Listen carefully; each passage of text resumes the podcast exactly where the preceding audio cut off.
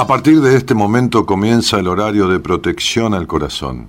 La permanencia frente a la radio depende exclusivamente del cariño que cada uno se tenga. Este programa trabaja con las emociones. Cualquier semejanza con la realidad es tu responsabilidad, ya que solo vos podrás afrontar lo que fuiste, lo que sos y lo que querés ser ante un imprevisto impacto con ciertas verdades que desconocías. Entendemos que quizás hayas estado huyendo demasiado es hora de dejar de escapar. Gracias por volar con buenas compañías. Con ustedes, Daniel Martínez. Hola, buenas noches, ¿cómo estás?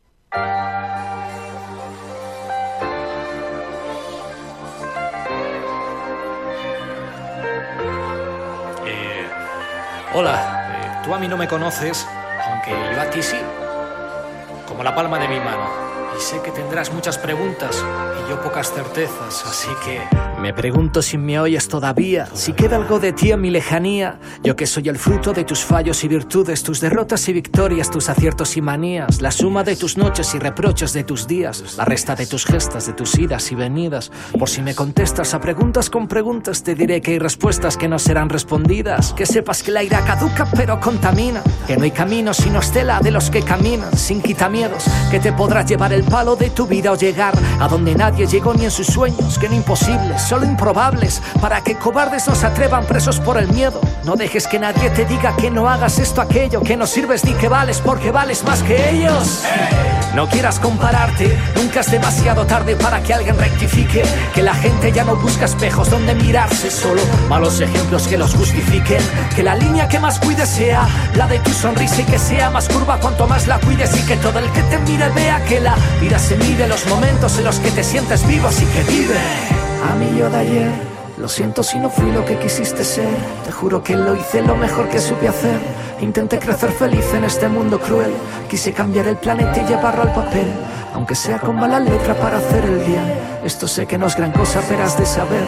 El día de mañana podrás ponerte mi piel. Trata de decir siempre lo que sientes, siempre lo que pienses realmente. No digas todo lo que piensas, pero piensa todo lo que dices. Diferencia entre gente normal y la corriente. Que los amigos y amores vienen y van, pero solo los verdaderos al final se quedan. Que jamás cambies lo que más ames en vida, por lo que en el momento deseas se pasa y la vida es pasajera. No prometas feliz, no respondas enfadado ni decidas con el día gris. Perdona rápido, agradece lento. Quiere de verdad contento y nunca dejes que no te vean reír. Duerme menos y sueña más. Sueña despierto, con ojos abiertos. Los sueños hacen realidad. Que las mejores cárceles no tienen vallas y los peores ángeles no tienen alas, pero saben volar. No des nada, por supuesto. Siempre se está tiempo para esbozar un perdón, lo siento. Que perder es otra forma de ganar y en este mundo superficial lo que importa está cubierto. Que no hay dolor y error que no enriquezca, como la piedra con la que tropiezas y repites. Por eso pide que te quieran cuando menos lo merezcas. Posiblemente sea cuando más lo necesites. A mí yo ayer, lo siento si no fui lo que quisiste ser. Te juro que lo hice lo mejor que supe hacer. Intenté crecer feliz en este mundo cruel.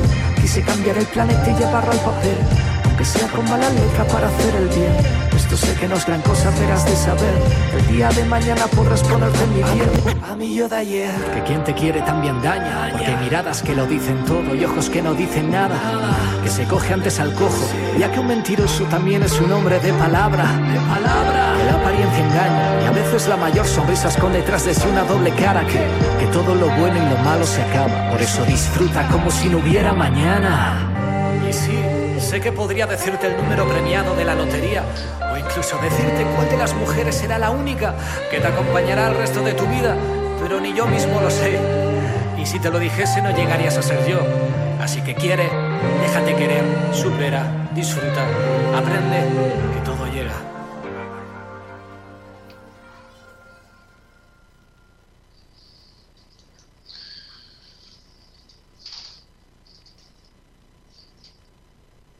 Hola, ¿se cortó el audio?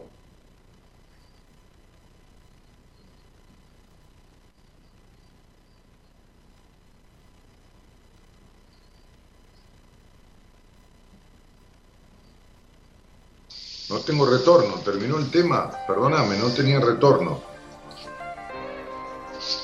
Ok, Gerardo, busca el video, vamos a pasarlo un segundito nada más. Bueno, este, este, este tema, buenas noches a todos. Este, estas son las circunstancias de la pandemia, de no estar en el estudio de la radio y todo esto, ¿no? Pero bueno, este, ya en cualquier momento volveré por ahí. Eh,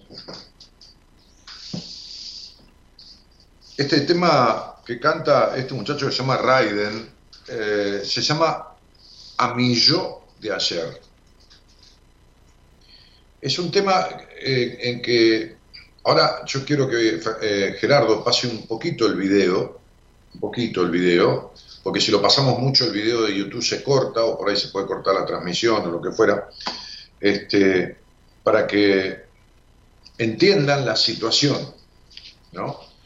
Eh, la situación de, la canción, la motivación que la canción tiene y el por qué.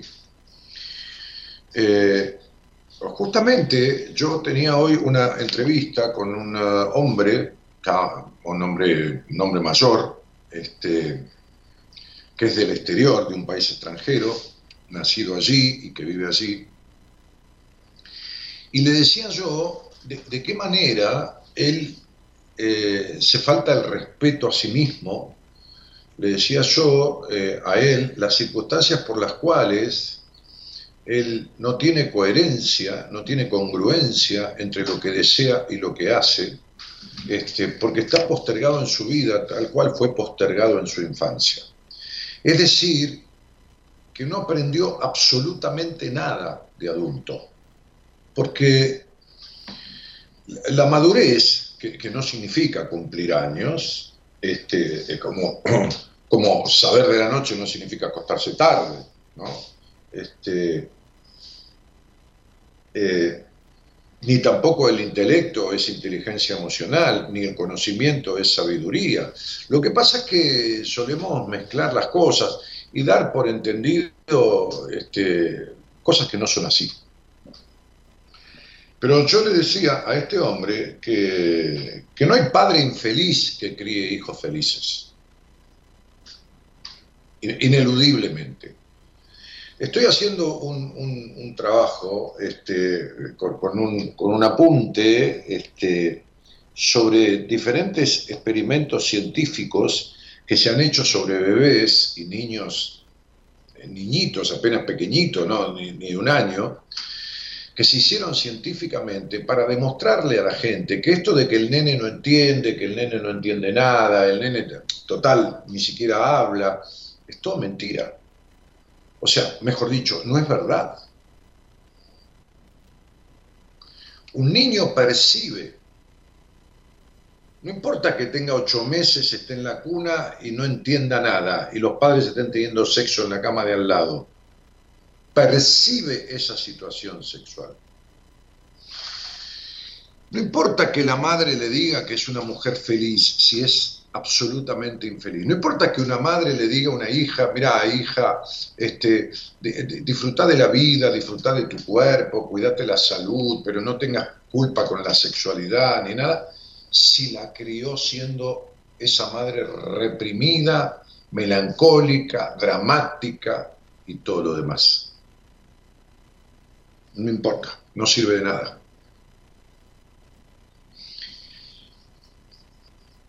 He, dicho un montón de veces que, la psiquis de un niño está abierta totalmente, que el cerebro es maravilloso porque eh, el, cerebro de un niño transita en otra dimensión que la de un adulto. El cerebro de un niño transita sin represión, no tiene represión no reprime, no, no, no juzga, el bebé no juzga, no evalúa, no evalúa si, si hay, hay, gente de visita en casa, me voy a cambiar para salir de la cama y ir hasta el living. No, va desnudo. Tiene un año, recién empieza a caminar, se despierta desnudo en la cama porque hace calor y lo acostaron sin ropa, y entra desnudo con el pito al aire, con la cola al aire, al living y hay visita, no, no tiene reparo. Es decir, no tiene represión. Este, Es decir, la corteza prefrontal no le funciona, porque no está formada. Ahí es donde están las inhibiciones.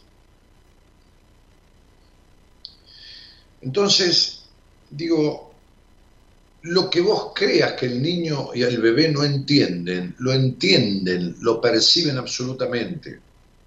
Si una madre que amamanta a un bebé está teniendo un cáncer, o se está muriendo su padre, o sea, el abuelo del bebé, o, tiene disgustos todo el tiempo, o lo que fuera, cuando el bebé toma la teta, está tomando el alimento, pero percibe esa cuestión.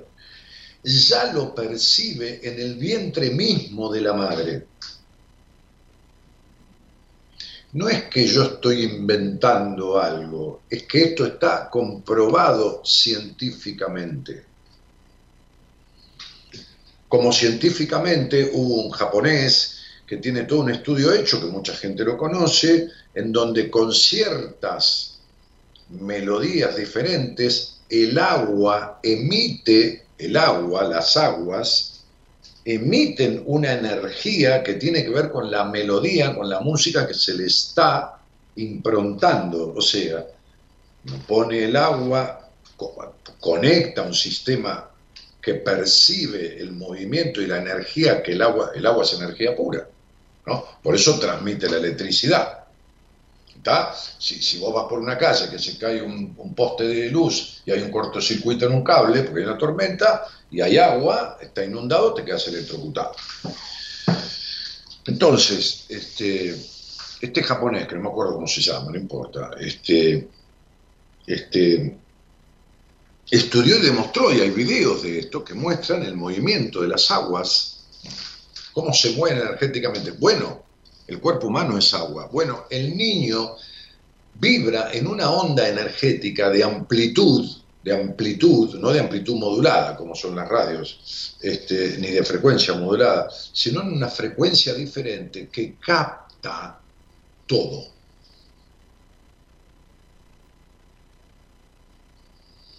Ahora bien, cuando uno crece, va creciendo, en años va lo de afuera, lo de afuera, lo que estudia la ciencia epigenética, se llama la epigenética, va influenciando en esta psiquis que estaba totalmente abierta al principio, en ese cerebro que no tenía nada,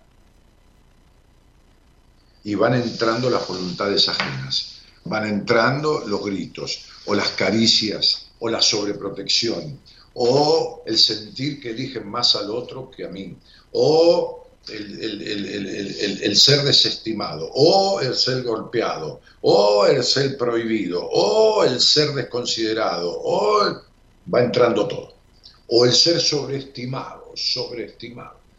Ahí entra todo lo de la afuera, todo ya racionalmente. Entonces uno empieza a obrar según la conducta y los patrones, los patrones vinculares, es decir, los estigmas, los mandatos, las creencias que le impusieron. Ahora uno sigue cumpliendo años, 18, tiene 20, tiene 21, ahí el cerebro se terminó de formar. Ya está formada la corteza prefrontal, que son las inhibiciones.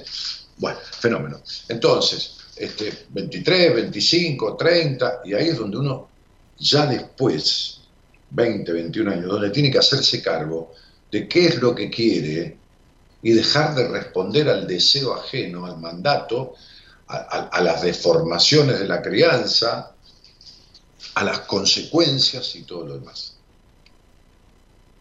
Entonces yo decía a este hombre ya mayor, que le ha, dado a todos lo que no se dio a sí mismo, y que por más que haya criado a sus hijos, eh, eh, no repitiendo la forma de ser del padre de él y todo su energía de postergación, de traición a sí mismo, de darle a sus hijos lo que no, lo que le da al niño interior, lo que no le da al niño propio. Sería, sería, a ver, entiendan, un ser humano es todo un conjunto, no, es lo que come, es lo que se alimenta también emocionalmente.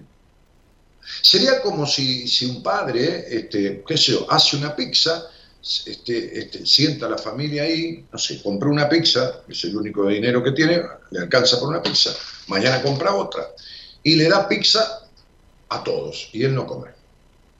Mañana tiene plata para otra pizza, y le da pizza a todos, y todos comen, y él no come. Y mañana tiene plata para otra pizza, y pasado mañana, y le da pizza, y así pasan los días. Perfecto. Él está muerto de hambre, entra en desnutrición. Hay una desnutrición que es una desnutrición emocional. No es solo el alimento del cuerpo, es el alimento del alma. No es solo respetar a los hijos, es el respeto a uno mismo. Si uno satisface ciertos deseos de los hijos, no se puede todo, ¿no? Pero ciertos deseos de los hijos, está siendo leal al pedido de los hijos, al compromiso que el padre, digo padre, madre, padre, toma, está correspondiendo a la palabra empeñada. Pero si uno nunca satisface el deseo interno propio, que es el deseo del niño interno, está siendo traidor de sí mismo. Y estas traiciones se pagan caras muy caras. Y no hablo solo de enfermedades del cuerpo, hablo de estados de ánimo deplorables. Como hoy le dije a una psicóloga de un país de allá de Centroamérica, paciente mía. ¿Cómo estabas cuando nos conocimos? Pésimo, me dijo, con la escala de valores que yo le planteo a un paciente porque yo necesito saber cómo está el paciente le puedo ver la cara, me lo puedo imaginar, pero eh, ¿qué importa lo que yo mire y lo que yo me imagine? Lo que importa en una terapia es lo que el paciente me diga. En el libro, el próximo libro, que será mi octavo libro, va a haber un capítulo de cómo, cómo darte cuenta si tu terapia está sirviendo. También un capítulo sobre siete, ocho, nueve, ya voy a ver características que explicitan claramente con con experimentos científicos comprobados de diferentes lugares y universidades del mundo, cómo un bebé siente y percibe las cosas.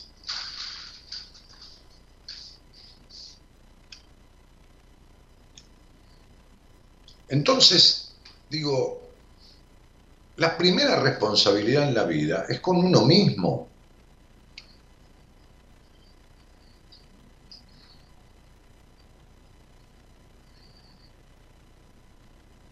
Es el único vínculo que uno va a tener toda la vida. Y cuando uno se deja de lado, lo paga muy caro. Y como dije, no solo con posibilidad de enfermedades del cuerpo o, enfermedades de la psiquis. No, a lo mejor con estado de ánimos de mierda. Mierda es un término de un lenguaje antiguo este, este, eh, turco, más bien del imperio otomano, ¿no? Sería un estado de mierda. Ustedes lo entienden en castellano, pero es un, es un, es un, un, término antiguo de, la vieja Turquía. Sí, porque a mí no me gusta decir malas palabras. Entonces, digo, este estado de mierda, el lenguaje turco antiguo, es el que infinidad de personas sobrellevan, porque no pueden llevar la vida así, hay que la sobrellevan decir, ¿no? Este, a la rastra. Porque no van de pie en la vida, se viven arrastrando. Son seres humanos rastreros, rastreros. Es decir, no, no transitan la vida para morir de pie, sino que viven de rodillas hincados, con el peso de su historia a cuestas, con el peso de la postergación. Este, este tema musical que elegí, que es un, es un, tema rapeado un poco, eh, quiero que Gerardo ponga un poquito el video ahí, no mucho porque se va a cortar, para que ustedes entiendan la situación. Se llama A mi yo de ayer. ¿Quién es mi yo de ayer. No el otro de ayer. El otro de ayer es un amigo, qué sé yo, no sé, alguien que vi, no sé, no importa, un colega, un paciente. Mi yo de ayer es lo que fui en el pasado. Lo que fui en el pasado es, un niño. Un niño, un, un puber, un prepuber, un adolescente, un joven, un joven adulto. Bueno, cada uno de los que está escuchando, porque no creo que haya niños de 10 años, a veces los ha habido, pero son todos mayores de edad, la inmensa mayoría, este, incluso el 70% de, por ejemplo, de, los seguidores de Instagram tienen entre 25 y 44 años. O sea que, que las, más de las dos terceras partes de la audiencia, el 70%, tiene de 25 a 44 años. Este, el 30 está repartido en menores de 25 y mayores de 44, ¿no? Vamos a poner un poquito de ese video para que ustedes vean la situación y, entiendan, porque el video arranca muy rápido, ¿no? Entonces uno no, llega, ¿no? Este, poner, así, poner, poner el video y, y lo que vos creas que tiene que estar, Gerardo, pero yo voy a hablar encima, yo voy a leer la letra, para que, para que se entienda un poco más. pero vos ponés la imagen. Cuando lo tengas en punta. Bueno, ahí muestra el video de un paisaje y ahí está el cantante, Raiden, y ahí está el niño, fíjate. Entonces dice, hola, tú a mí no me conoces, aunque yo a ti sí te conozco como, como la palma de mi mano, lo saluda, y sé que tendrás muchas preguntas, y yo tengo pocas certezas, así que me pregunto si me oyes todavía, si queda algo de ti en mi lejanía. Yo que soy el fruto de tus fallos y tus virtudes, tus derrotas y victorias, tus aciertos y manías. La suma de tus noches y soy los reproches de tus días, la resta de tus gestas, de tus idas y venidas. Te diré que hay respuestas, le dice el adulto a su niño, hay respuestas que no serán respondidas. Sácalo cuando quieras, Gerardo, porque ya está mostrado, por las dudas que no nos corte la transmisión. Que sepas que la ira caduca, la ira, la violencia, la ira, caduca, termina, pero contamina. Que no hay camino sino estela de los que caminan sin quitamiedos. Que te podrás llevar el palo de tu vida, el palo es el golpe, ¿no? O llegar a donde nadie llegó, ni en sus sueños. No hay imposibles, solo improbables para que cobardes no se atrevan presos por el miedo. O sea, hay improbables para que algunos cobardes no se atrevan presos del miedo, porque es improbable, porque lo ven dificultoso o porque necesitan tener todo asegurado antes de que suceda. No dejes que nadie te diga que no hagas esto o aquello, le dice en la canción Raiden a su niño. No dejes que nadie te diga que no hagas esto o aquello, que no sirves ni que no vales, porque vales más que ellos. Por supuesto, cuando hay alguien que desestima y subestima todo el tiempo, menoscabando al otro, ese otro vale más que el que lo menoscaba o lo subestima. Por eso lo está menoscabando o subestimando. Por eso un psicópata maltrata y rebaja al otro a su mínima expresión. Porque el psicópata es nada adentro de él. El, narcisista es nada adentro de él, si no tiene un otro que lo adore o un otro que le obedezca. Es nada. Entonces el que subestima, el que somete, el que denosta todo el tiempo, el que, el que, el que, el que, el que minimiza al otro todo el tiempo, el que lo desprecia, el que lo deja de lado, el que no, ese, ese es el débil. Ese es el poca cosa. Ese es. Entonces, Eh, dice, le dice a su niño, no quieras compararte, nunca es demasiado tarde para que alguien rectifique, que la gente ya no busca espejos donde mirarse, solo malos ejemplos que lo justifiquen. Que la línea que más cuides sea la de tu sonrisa y que sea más curva cuanto más la cuides y que todo el que te mire vea que la vida se mide en los momentos en los que te sientes vivos. Así que, así que vive, vive. Trata de decir siempre lo que sientes y siempre lo que pienses realmente. No digas todo lo que pienses, pero piensa todo lo que vas a decir. Diferencia entre gente normal y la gente corriente. Que los amigos y amores vienen y van, pero solo los verdaderos al final se quedan. Es un tema bárbaro, es, un tema, es, es una letra espectacular.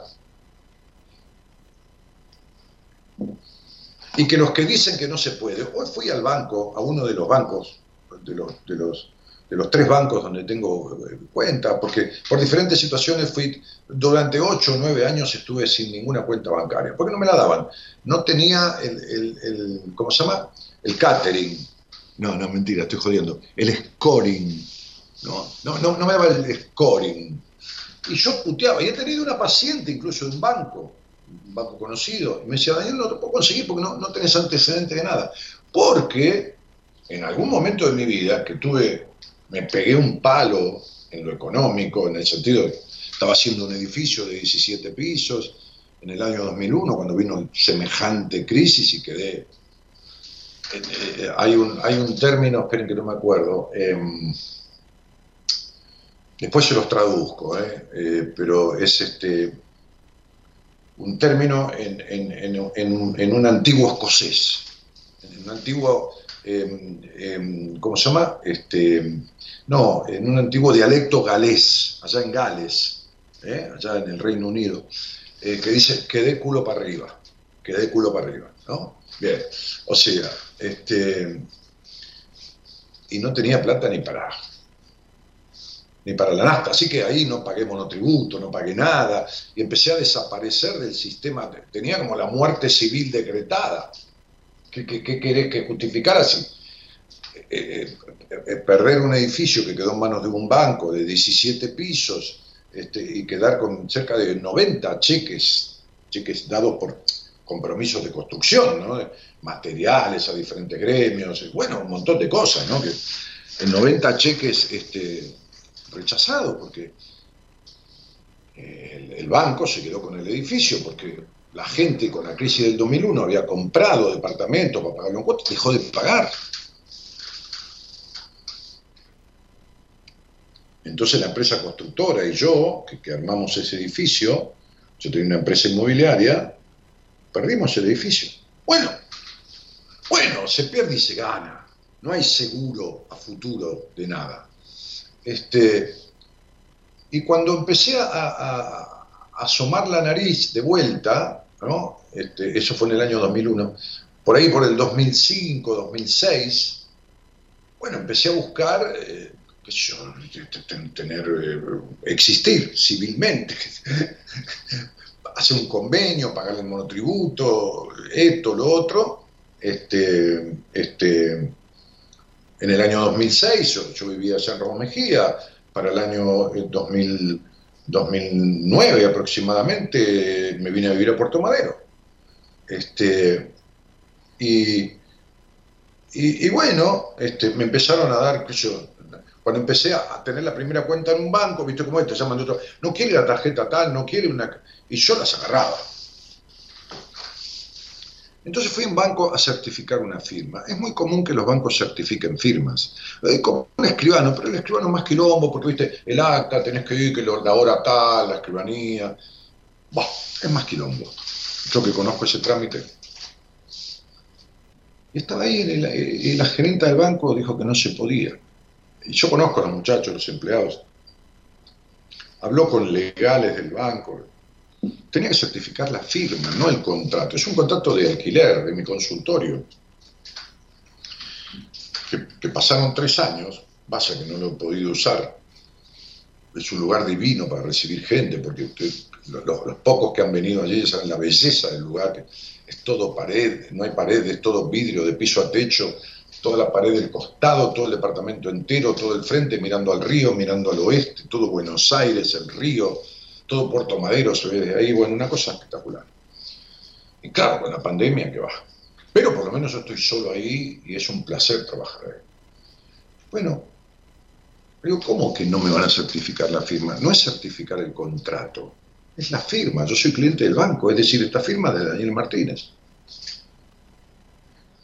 Me fui, salí de ese banco, me acordé que está el otro banco al lado, a 10 metros. Entré, no tenía turno de nada, me atendieron, me dijeron, va, va, anda, anda por la caja, que el cajero te la certifica. El cajero hacía dos años que no me veía, hacía dos años no fue nunca más.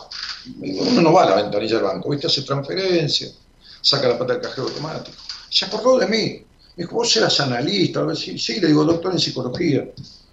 Ah, incluso no quiso el documento, le quise ofrecer el documento, lo saqué igual para que él esté seguro, pero me dijo, no, no hace falta, yo me acuerdo de vos.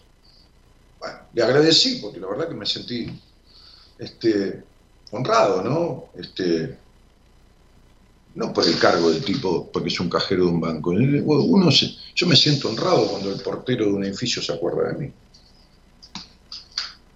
Porque como yo me tengo en cuenta, también me abandono y me he dejado de lado. ¿eh? Tranquilo, pertenezco al mundo de los humanos. No, no, no, no, no soy un dios del Olimpo, soy un vulgar y simple mortal. Pero la mayoría del tiempo de mi vida no me he dejado de lado. Ahora, cuando me he dejado de lado, lo paso para la mierda. ¿No se acuerda la mierda? Un término de, imperio otomano, un lenguaje turco. Son, son palabras que se usan este, este, también similares en el castellano. Este, lo paso para la mierda y me castigo mucho, me enojo mucho conmigo cuando me dejo de lado. No digo en una situación, no, para nada. Cuando yo estoy ayudando a otro, cuando un día, eh, allá por mi pueblo, por Roma Mejía, iba andando yo y, veo una, una, vieja, y digo vieja cariñosamente, una viejita que se cae y se le escapa un billete de la mano y se cae, en el, iba con un dinero, con un billete en la mano, cuando 100 pesos eran como mil pesos de ahora, hace muchos años, y se cae y se golpea y paro el auto y la levanto y la llevo y me dio tanta pena esa señora, porque es como encontrar una señora jubilada hoy que vivía en un barrio allá en un extremo de Raúl Mejía, lindando con Ciudadela, que es una zona media, media, media, media, media un cuarto, y me dio tanta pena esa abuela que, tomé el dinero yo de, mi billetera y se lo di. Y yo pero lo estaba haciendo por mí. Es para ella, pero es por mí. también eso es no dejarse de lado. Entonces, ¿saben qué? Yo estoy no conmovido porque entro en el llanto, pero estoy movido con ver tanta gente abandonada por sí misma, de 20, de 30, de 40, de 50, de 60. Entonces salí de ahí y, fui al banco y, me certificaron la firma de momento. ¿Y qué te crees que hizo Daniel Martínez? Volví al banco anterior. Entré al banco y fui al empleado que lo conozco al pibe, incluso lo invité a comer algo en algún mediodía que pueda. Y me dijo, bueno, Dani, perdóname. digo, no, vos no, tenés la culpa. ¿Qué pasa, Ciro? Este, vos, no tenés la culpa. Nadie tiene la culpa, porque la gerenta y el tipo, y cuando dije, ahora le voy a mostrar tu gerenta, y salió la gerenta del banco. Salió de su escritorio, me la entregaron en bandeja. Cuando salía de la gerencia, yo salía hacia la búsqueda de ella y en el medio del salón del banco, estaban los empleados ahí alrededor, le mostré el contrato y le dije, mira, banco tal.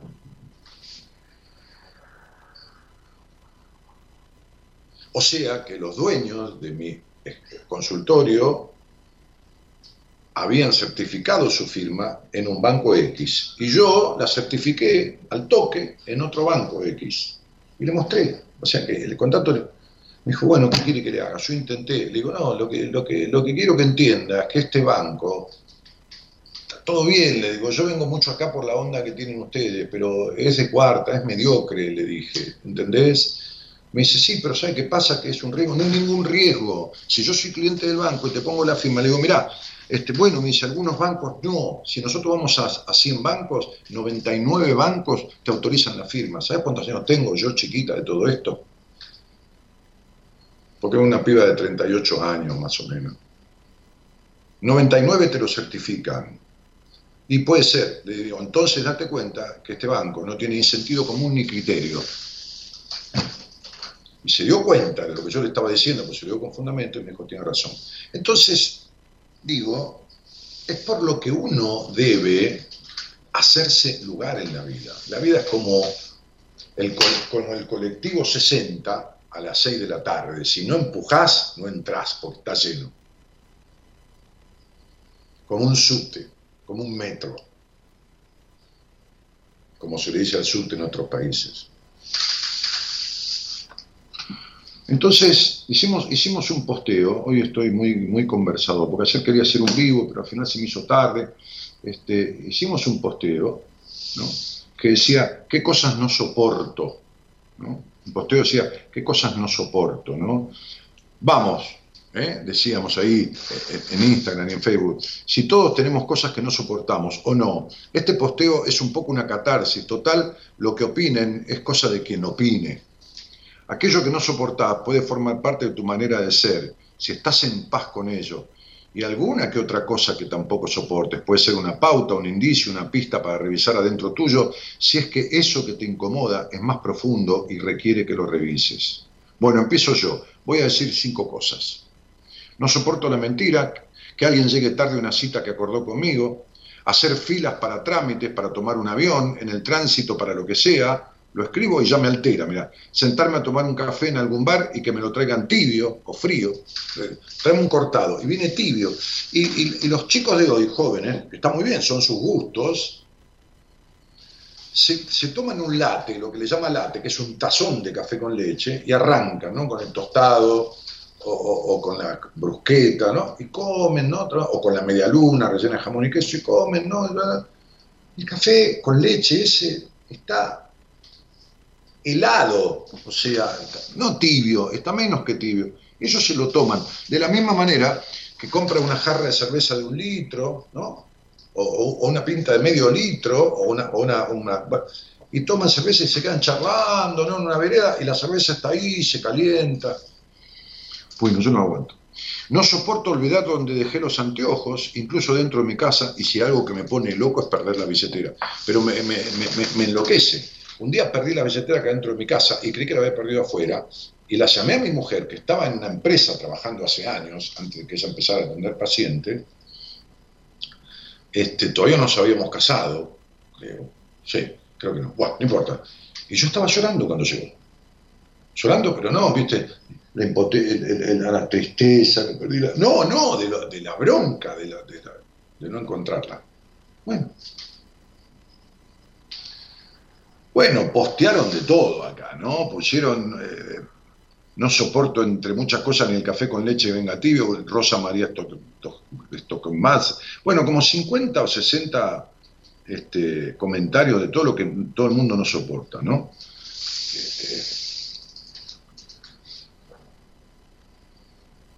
¿A qué voy yo? Y cierro, ya no, les hincho más las bolas, que, que es un término este, mapuche es un término de los mapuches, este, este, pero no de estos que incendian casas, de los verdaderos mapuches, ¿no? No esta manga de hijos de puta que roban tierras, incendian casas, manga de hijos de puta malparidos, ¿no? Negros de mierda, pero no negros de piel, negros de, de mente oscura, de mente negra, de mente perversa, ¿no?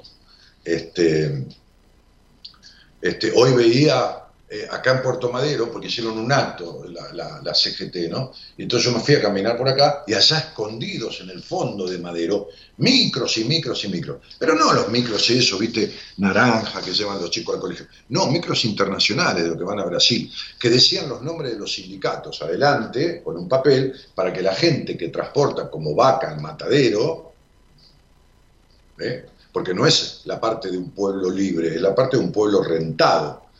Todos muchachos o mujeres o, hombres que porque le dan un plano, porque esto lo llevan a un acto.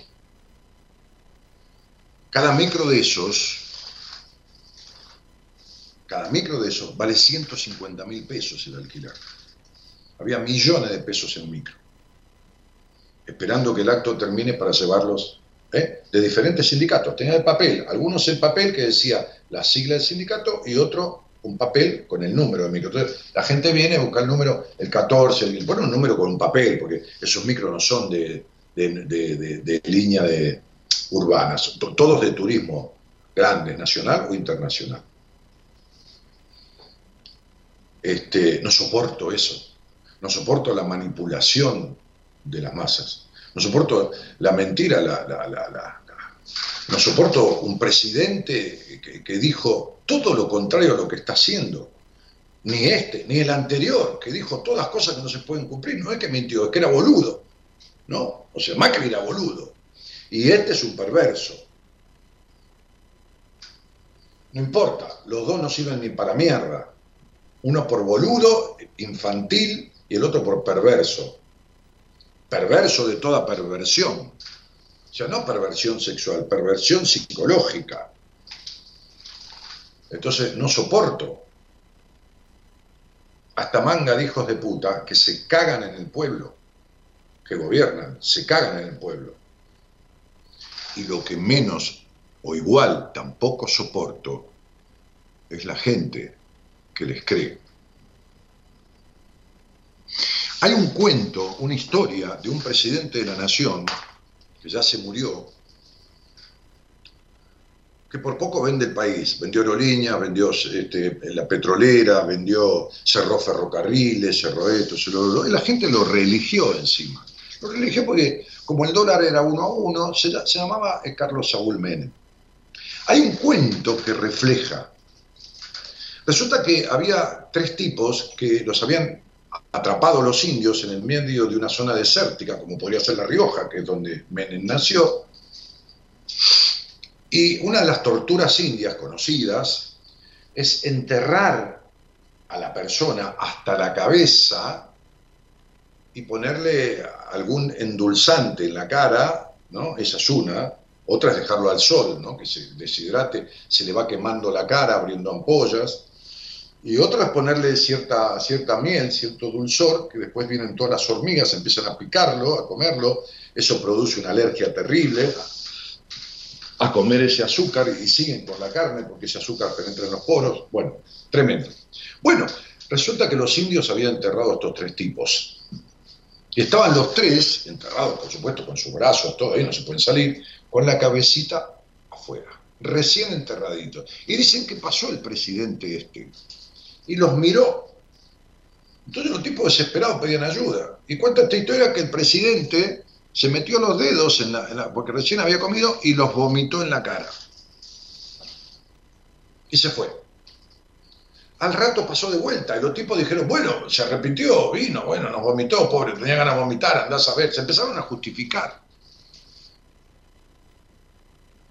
Y entonces los vio de vuelta y los escupió a todos en la cara.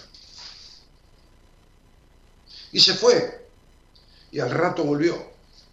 Y los tipos volvieron a creer que venía a ayudarlos. Y entonces agarró, porque había tomado mucho, y los orinó en la cara a los tres. Los orinó encima. Y se fue y no volvió más. Y ya estaba casi anocheciendo, y los tipos estaban medio moribundos, y uno le dijo a los otros dos, bueno, por lo menos no nos cagó. Los escupió, los vomitó y los orinó.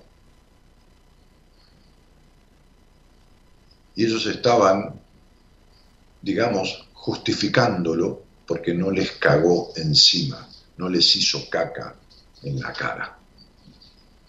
No soporto a los perversos que manipulan perniciosamente mintiéndole a la gente que les paga, que son este presidente del carajo que tenemos, y el otro boludo infanticida con síndrome de Peter Pan que tuvimos, como muchos de los que lo rodean, que son perversos igual que él, porque uno es igual a lo que se rodea. Ni tampoco soporto la boluda gente que creció en la desestimación, en la subestimación, en el maltrato, y necesita que lo vomiten, le meen la cara y lo escupan.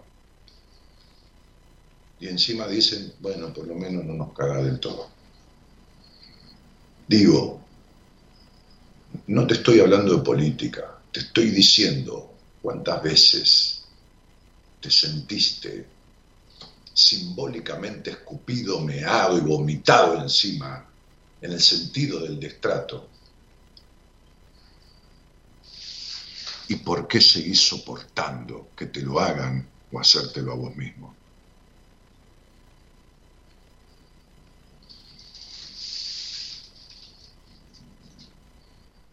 Siempre, no esporádicamente. qué sé yo, fíjate. Buenas noches y gracias por estar.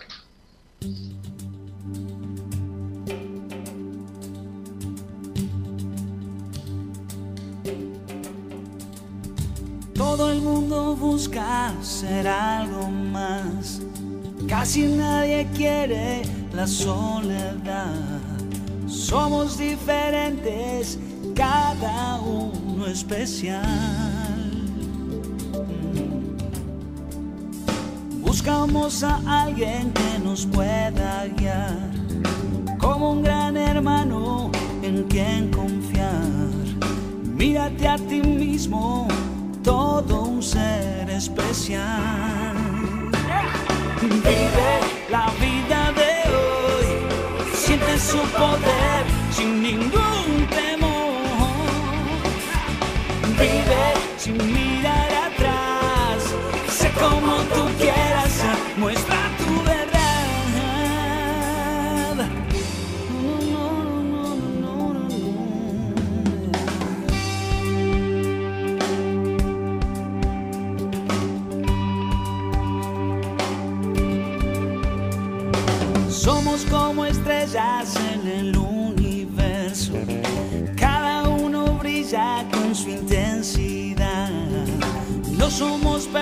y no hay nadie igual. No, vive la vida de hoy. Siente su poder sin ningún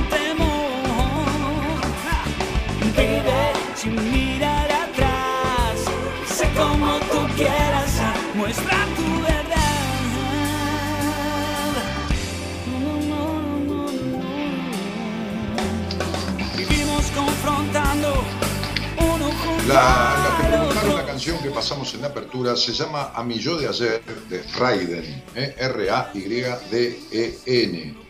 Este, se me alejó, se me sale del sistema en castellano, dicen. bueno, eh, Cristina dice, hola, buenas noches, buena compañía, te amo y banco horas que hables, dice Estela. Este, hola Dani, no soporto los opinólogos, los que te quieren enseñar qué debes hacer con tu tiempo. Eh, mira, a mí cuando alguien me da una opinión que yo no pedí, le digo, este, yo no te pedí ninguna opinión. O cuando estoy hablando con alguien y alguien se mete, dice, perdón, estaba escuchando y justo, no, perdón, cuando sea para tres le aviso. Por ahora es para dos. Este, este, aunque sea un amigo mío.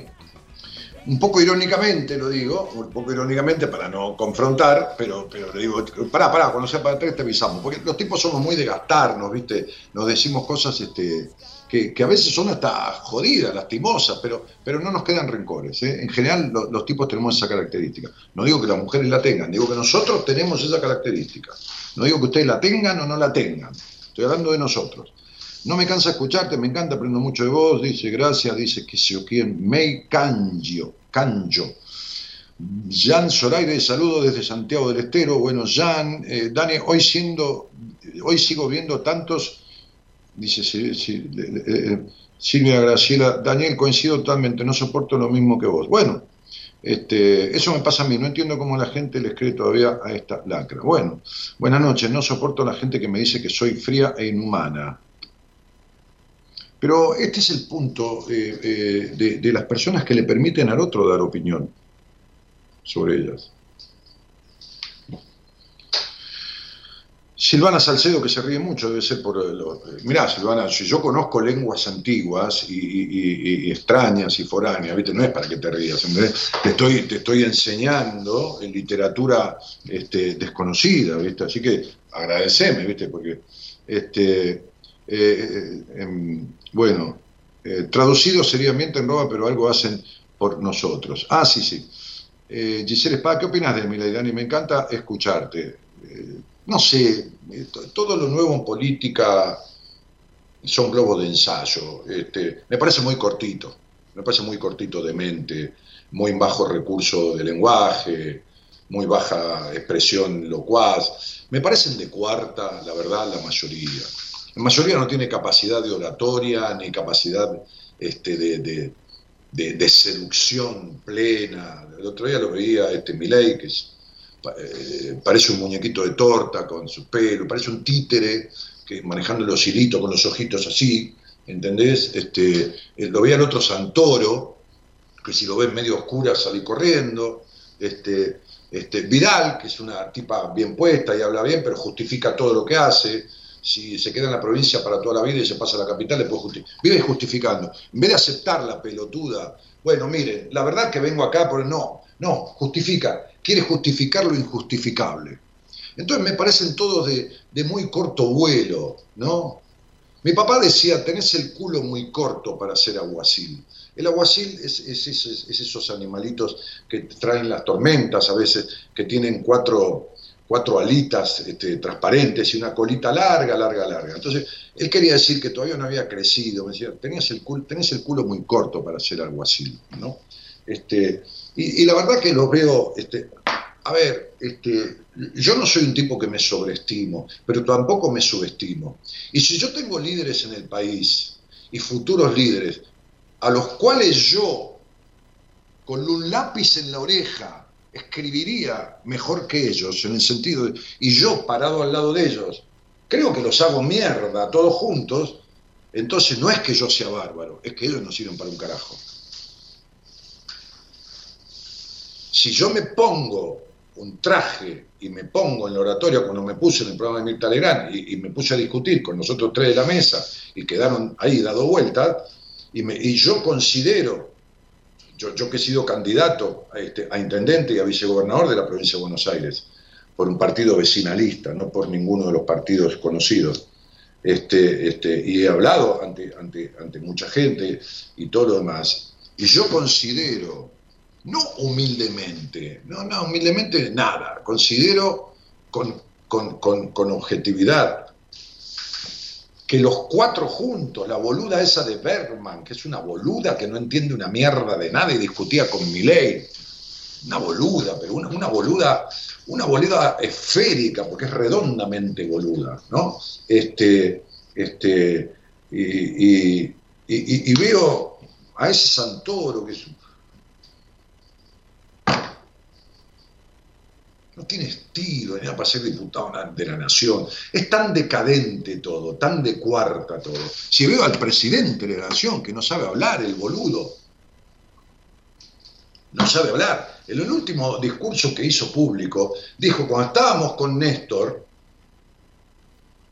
tomamos el gobierno con 200.000 planes y los bajamos a 400.000, pero pelotudo, 400.000 es el doble que, que, que 200.000. Entonces, está, es decir, tiene tan estudiado de memoria la lección que no sabe ni lo que dice y se le traba el renglón y entonces dice al revés, porque no piensa lo que dice, no está convencido. Empezamos con 200.000 planes y los bajamos a 400.000. Ese es el presidente de una república. Ni hablar de la sarta de pelotudeces que vive diciendo desde que asumió. Bueno, entonces, ¿qué querés que te diga? He dicho en, muchas circunstancias públicas que, mirá, de última, importa un carajo la plata que se robaron. De última, importa un carajo la credibilidad que se robaron de la gente. De última, importa un carajo este, que, robaron días de clase o que robaron la, posibilidad de, expansión, este, rebajando la calidad educativa y un montón de cosas. Pero después de hacer mierda todo eso, lo único que importa es que le robaron la ilusión a la gente. Le robaron la ilusión. Porque vos hablas con, con pibes, con pendejos, digo cariñosamente, y no tienen ilusión. Y los grandes sienten que esperaron 30 años diferentes promesas que son siempre las mismas para que todo esté siempre igual. Y todos vivieron votando siempre a lo menos peor. Decime, mirá los debates y fíjate cuántos tenés para elegir, qué dudas tenés para elegir de cómo hablan estos tipos o tipas. Tengo un llamado, chicos. Si no, me voy a comer todo el programa. Hola, buenas noches. Hola, buenas noches, Daniel. ¿Qué tal? ¿Cómo estás? Bien, escuchándote atentamente. Bueno, gracias. Por lo menos alguien me escucha atentamente. no, mi mujer también me escucha atentamente. Y, muchos oyentes también. Mis amigos también. Y yo los escucho a todos ellos atentamente. Gerardo también dice, dice, yo también te escucho atentamente. Ay, divino. Sí, y mi productora también. Bueno, es una suerte que uno sea escuchado. Sí, flaca, ¿y de dónde sos? De Burlingame. De Burlingame. Ay, que es lindo Burlingame. Sí, es lindo. Sí, sí, es lindo. Yo iba a Burlingame con mis padres, este, hace muchos años, a un hipódromo de carreras de trote, de sulky. Mira. Sí. Sí. Este, eh, muy lindo, muy familiar, ¿viste? Porque se jugaba así, por ejemplo, a plata de hoy, ponerle qué sé yo, 30 este, pesos, un boleto, le apostabas un caballo, y si ganaba un sulky, va con el, con, el, con, el, con el conductor y el caballo, ¿no? Atado al sulky, y era una carrera de sulkys de un hipódromo grande, este, y si ganabas por ahí en vez de 30 te devolvían 45 pesos, una cosa así, ¿no? Eh, pero era para comer algo, viste, gente que se llevaba todo, todo pasto divino con árboles, se llevaba todo un camping, ahí todo, todo un, picnic, o, también tenía un bar, ahí un restaurante, y iba con mis viejos, a veces los llevaba mis padres ahí. Qué lindo, no hay más que eso, es como las jineteadas de las provincias. ¿Viste? Sí, ¿Y, vos, ¿y, vos, cuánto hace que que, me conoces, que, que, que escuchás esto, qué sé yo.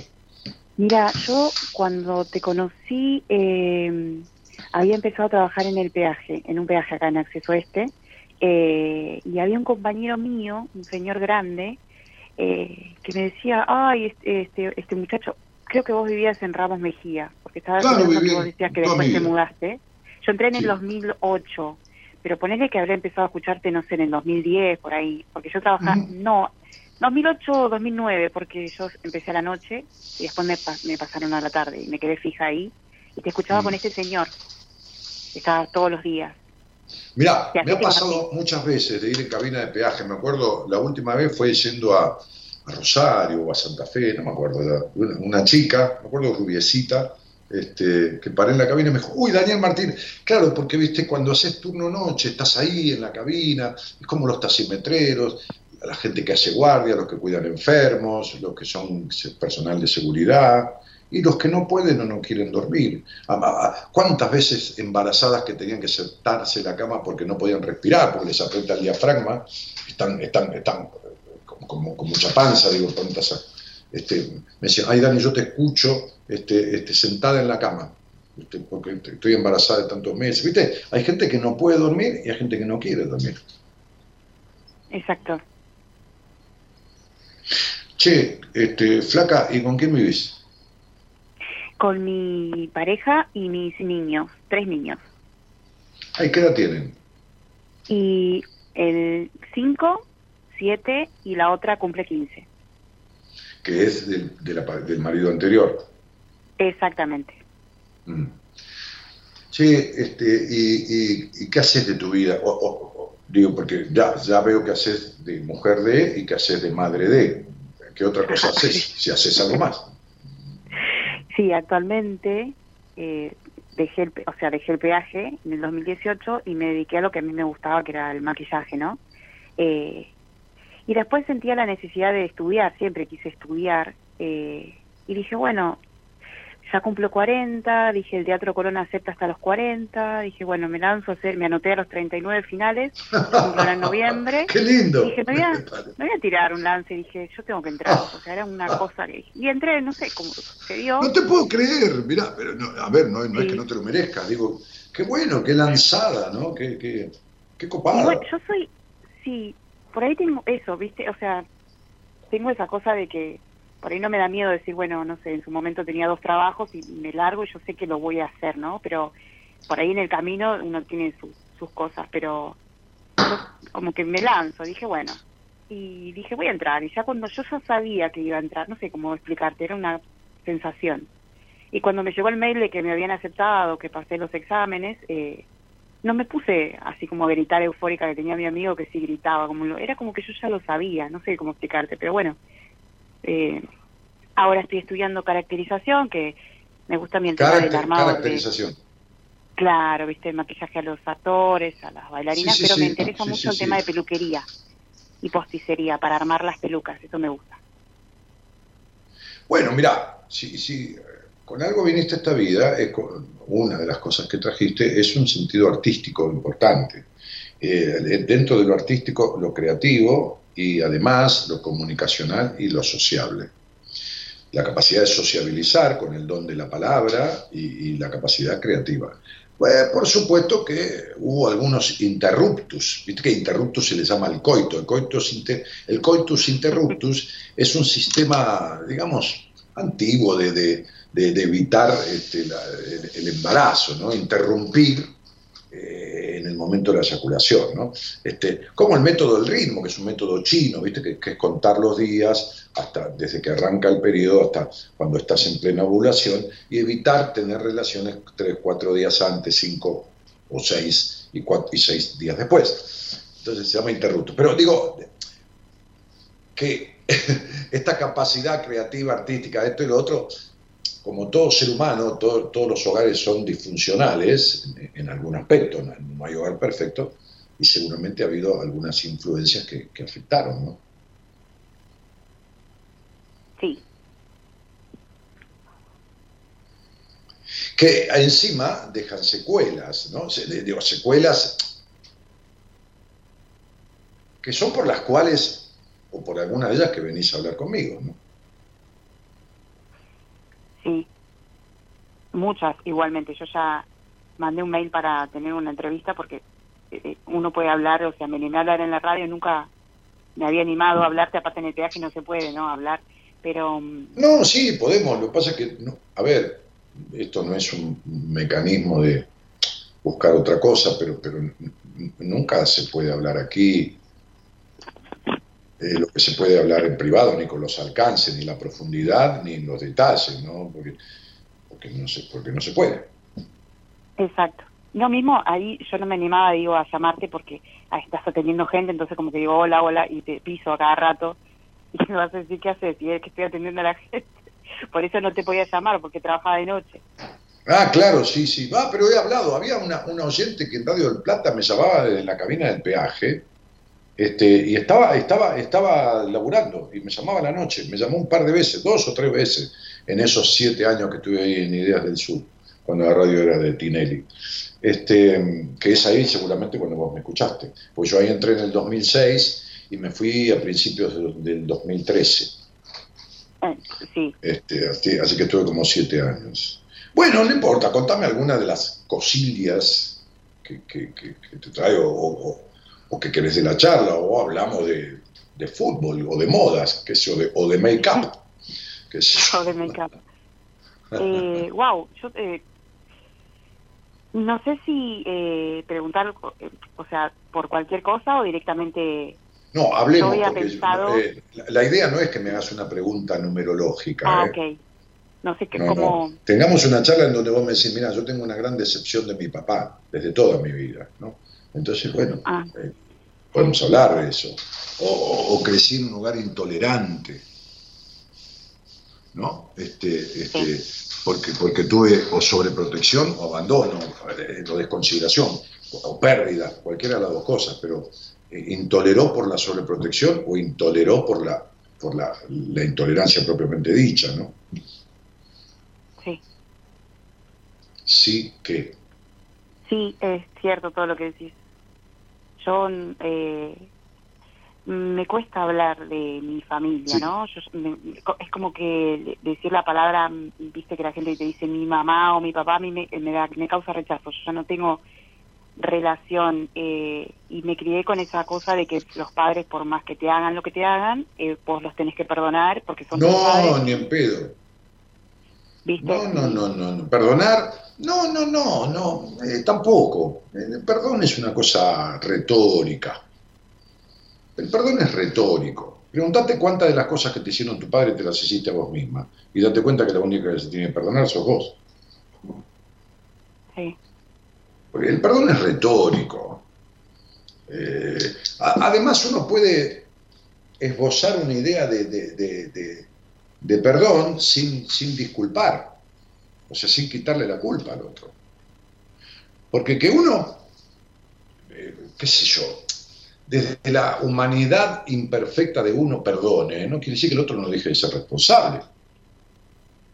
¿Qué tiene que ver?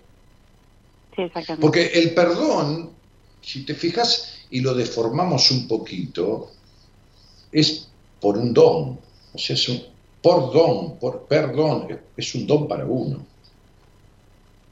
Porque la energía del resentimiento y el rencor es tan fuerte que deja atado al otro.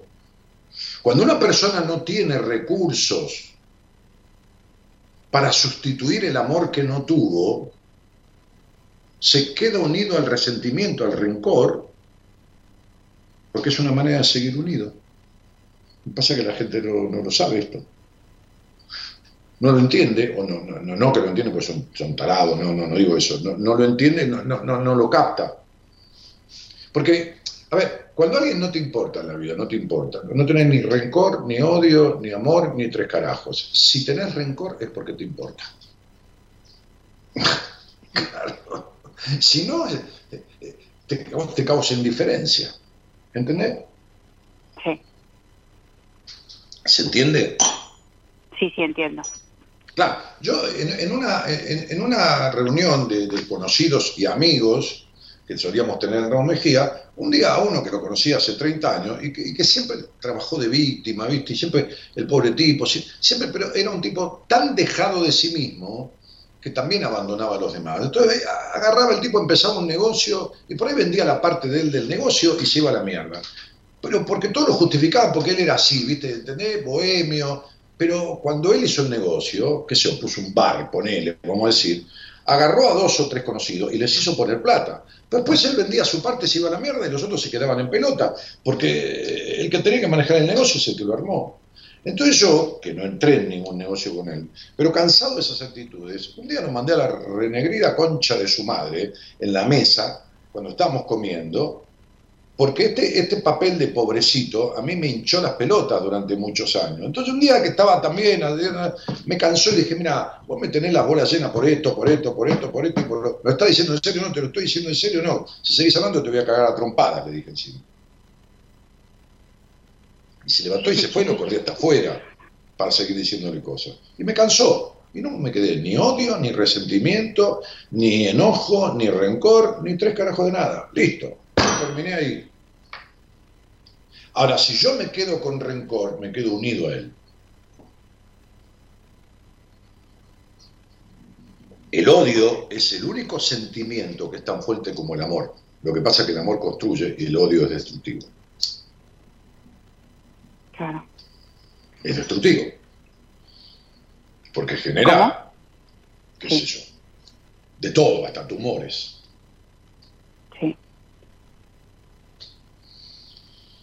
Entonces, bueno, mirá, este, por lo que fuera, te criaste en un lugar que no te escuchó, este, con mucha soledad interna, este, y, Y bueno, y, todo, y, y, todos, y todos venimos a esta, a esta vida, porque el sentido de la vida no es ni, ni, ser este, bailarina del conono, maquilladora o, madre. No, ese no es el sentido de la vida. Porque de vuelta digo siempre y repito el cansancio, eh, eh, el sentido de la vida es descubrir quién es uno y qué quiere. Porque hacer de madre es un tiempo, hasta que decidís basta. Por ahí decidís basta y, te fuiste a vivir a otro país y tiraste el teléfono y no haces más de madre. Y hacer de pareja o de esposa es hasta que decís basta. Y hacer de amigas hasta que decís basta. El problema es quién sos, no qué haces. Qué difícil. Mm. Entonces, digo, e, ese, esa es la tarea. O, bueno, yo estaba en la apertura, me estoy, acuerdo, me estoy acordando que, que, le decía a una paciente que es psicóloga de, un país centroamericano, que le di el alta hoy, después de cuatro meses. Que se arrastraba, dijiste. No, ella no, no. Este, ah. digo, me, refería a gente que se arrastra, pero lo que pasa es que corté la conversación del cuento ella porque yo no preparo mis aperturas, me siento acá y lo que me viene, me viene. Entonces divago un poco por todos lados. Y yo le decía, yo con los pacientes elaboro una escala de, estados emocionales.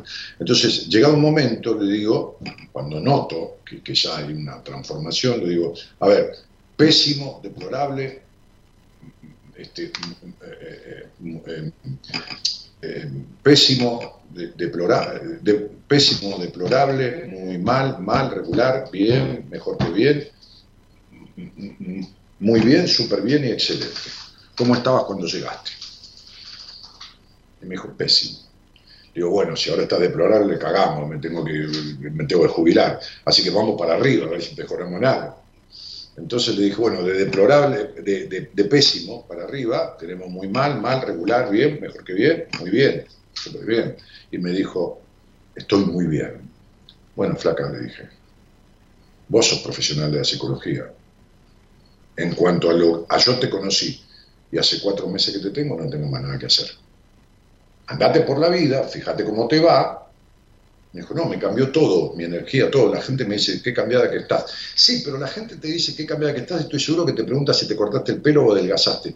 Porque todo el mundo está acostumbrado que cuando alguien se siente diferente es porque se hizo algo en el afuera. No,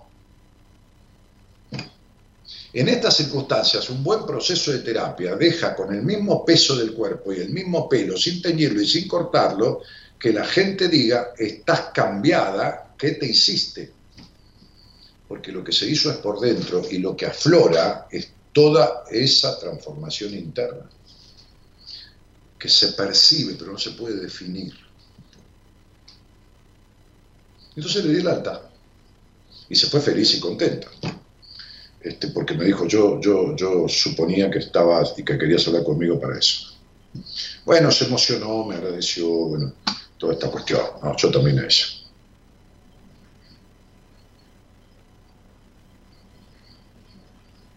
Y vos me estás nombrando a ella, porque, o sea, por el Estado, ¿me querés decir?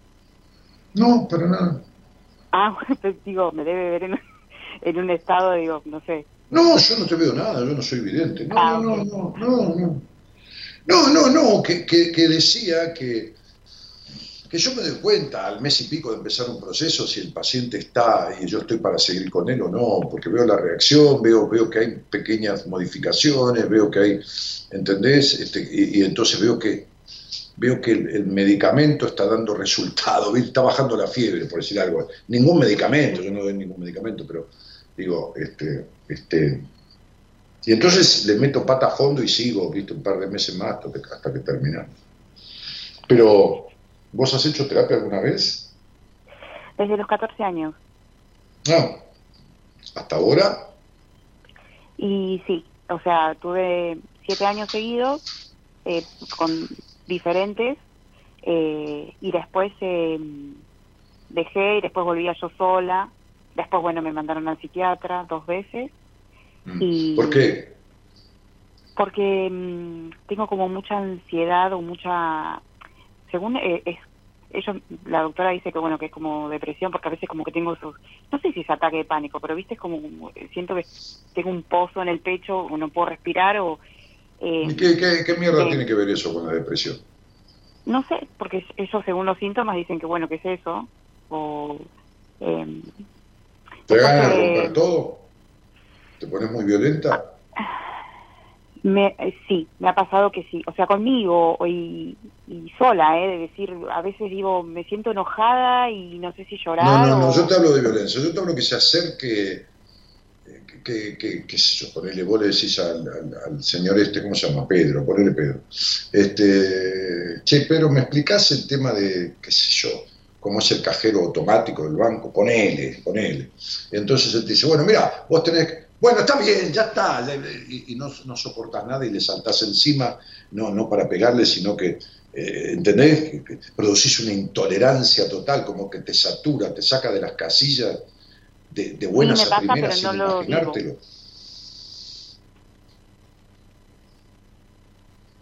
Me pasa, pero no lo digo. No, soy de, demostrar eso. Por ahí sí, sí pero no importa, como que, te vos. Por más que no lo digas. ¿Qué haces? Tragas amargo y escupís dulce, como decía mi viejo. Digo, el problema es que hay que solucionarlo eso. Llevas veintipico de años de terapia. ¿Estás medicada con antidepresivos o con ansiolíticos? O las dos cosas. Me dan las dos. Ah. ¿Te dan clonazepam y, y, sertralina? En su momento me daban sertralina. Ese fue mi primer tratamiento y me fue muy bien. Lo hice un año y listo. Y después es que no sirve para una mierda. Ah. sí sirve, pero no alcanza. O sea, no, tomé un año y me fue muy bien. Y si estás igual, ¿entendés? O sea, eh, el medicamento no, no cura nada, sostiene, es muy necesario, por supuesto. El jueves van a tener aquí, el jueves, van a tener aquí a, a Fernando Seferino Basílico, que es mi médico, el médico con el cual yo me atiendo. Es un médico heterodoxo, recibido en la UBA, de, médico clínico, de cardiólogo, todo, muy bien. Pero vueltas al consultorio de él y te parece que es, este, no sé, el consultorio del, profesor loco ese del viaje al futuro. este, este, determinados aparatos, este programa, programa de computación que detectan problemas en tus vértebras, bueno, lo que sea. Eh, eh, eh, entonces digo, cuando él te tiene que dar un antibiótico, porque vos tenés una infección que si no te da un antibiótico te morís, te da un antibiótico. Pero si no, recurre a otro tipo de medicaciones. Recurre hasta mirar tus ojos para determinar qué dolencia tenés, a un montón de cosas. Entonces digo, hasta Freud decía que los medicamentos no curan nada, sino que contribuyen a sostener al paciente mientras va reparando lo que le causó ese desequilibrio. ¿Me explico, amor mío? Sí, sí, te entiendo perfectamente. Eso es lo que yo siento igual. La depresión son enojos de la historia de uno que uno no superó. Listo. Y la ansiedad es la incapacidad o la, o la imposibilidad de gestionar, gestionar determinadas emociones que no están en estado de equilibrio internamente es la incapacidad de gestionar determinadas emociones.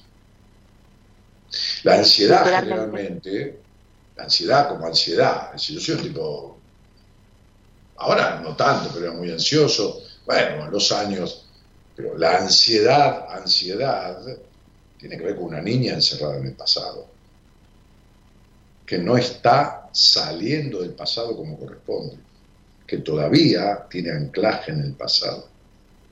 Y la depresión son enojos del pasado que uno no se cree con derecho a sentir.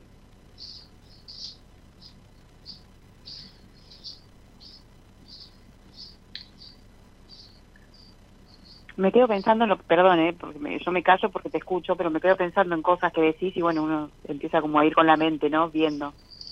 Sí, porque el no creerse con, con, derecho a sentir, es decir, bueno, pero también eh, mi padre, supone, te digo cualquier cosa, ¿eh?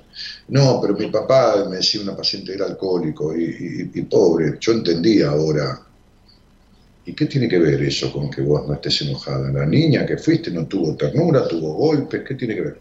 Vos serás muy intelectual y habrás entendido que tu papá, pobre, era alcohólico. Bueno, pobre, yo también digo pobre, era un enfermo, pero vos te cagó a palo, te desestimó, te rigoreó, y vos tenías tres años, cuatro, cinco, seis, siete, ¿qué mierda vas a entender? La nena no entendió un carajo de todo eso.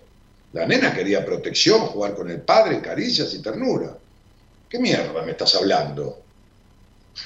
Entonces, si vos aceptaste y entendiste que tu papá, que esto y que lo otro, ¿por qué carajo no tuviste una pareja coherente en tu vida o tenés estos estados emocionales? Porque esto no está arreglado en tu psiquis. Vos lo tenés acomodado en tu intelecto, pero no cómodo, querida. Acomodado, no es cómodo, le dije. Entonces, la depresión tiene su base en tremendos enojos del pasado que uno no se cree con derecho a sentir, porque dice, no, bueno, ya pasó, ya está, está bien, mi hijo era un hijo de puta, o mi mamá esto, una conchuda, o mi viejo una sometida, pero bueno, qué sé yo, hicieron lo que pudieron. Esta frase pelotuda de los psicólogos. No de todos, ¿eh?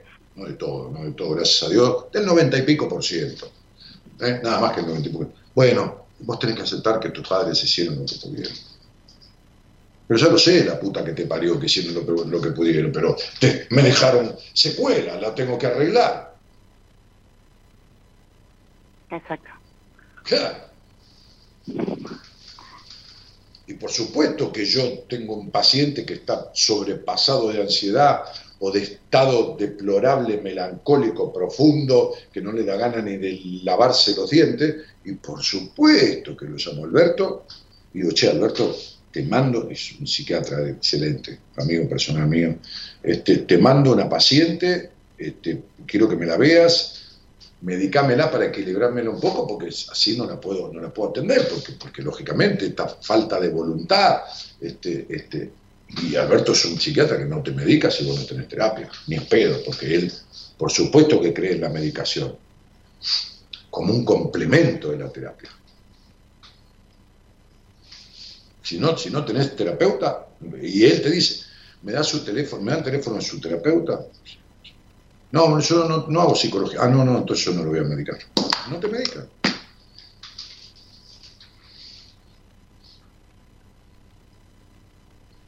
Me resulta, eh, eh, o sea, no, no, sí es raro que vos digas, atiendo pacientes por unos meses y ya está, viste que escucho a gente que está años. ¿Y yo qué querés que haga? Como le digo, el otro día le dije a una mujer, le digo, negra, ¿qué vas a estar?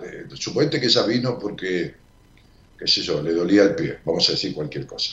Entonces no le duele más, más el pie, pero le puede doler, un día se pega los dedos contra la mesa y le duele.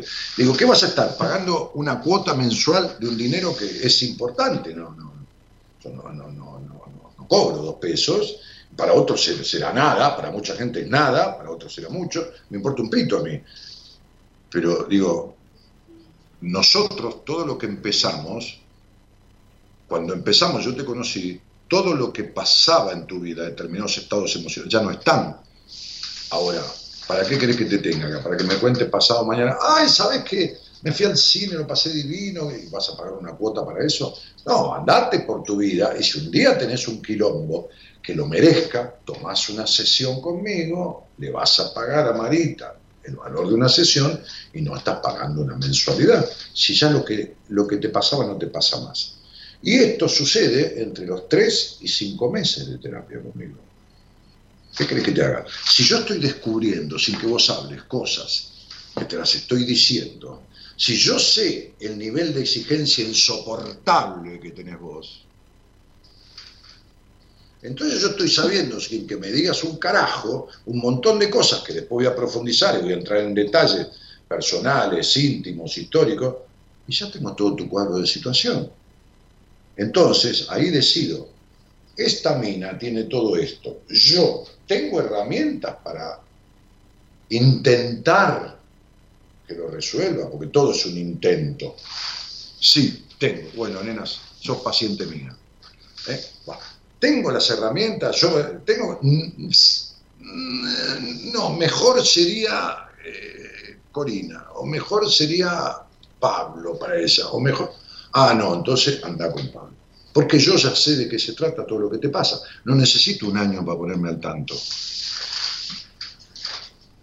Por eso la psicóloga de, Centroamérica me decía hoy, Daniel, ahora voy a hacer tu curso de numerología. Y yo le dije, mira, la primera clase del curso es gratis y yo la puse gratis, no para enganchar, no, al contrario, para que quien va, quiera hacer el curso vea la primera clase y vea si tiene empatía conmigo y con la numerología y con todo lo que explico, que son dos horas, no son cinco minutos. Entonces ella me dijo, no, ya he visto esa primera clase eh, eh, y, me encantó. Y me dijo, me parece una herramienta valiosísima para el ejercicio de mi profesión, todo esto que tú sabes. Le dije, bueno, ahí está, todo lo que yo sé está puesto en ese curso, yo no me guardo nada. Y chavo, hasta luego, que te vaya bien. ¿Cuánto querés que la tenga? ¿Ocho años? ¿Diez? ¿Quince? ¿Treinta? Como una médica que atendí.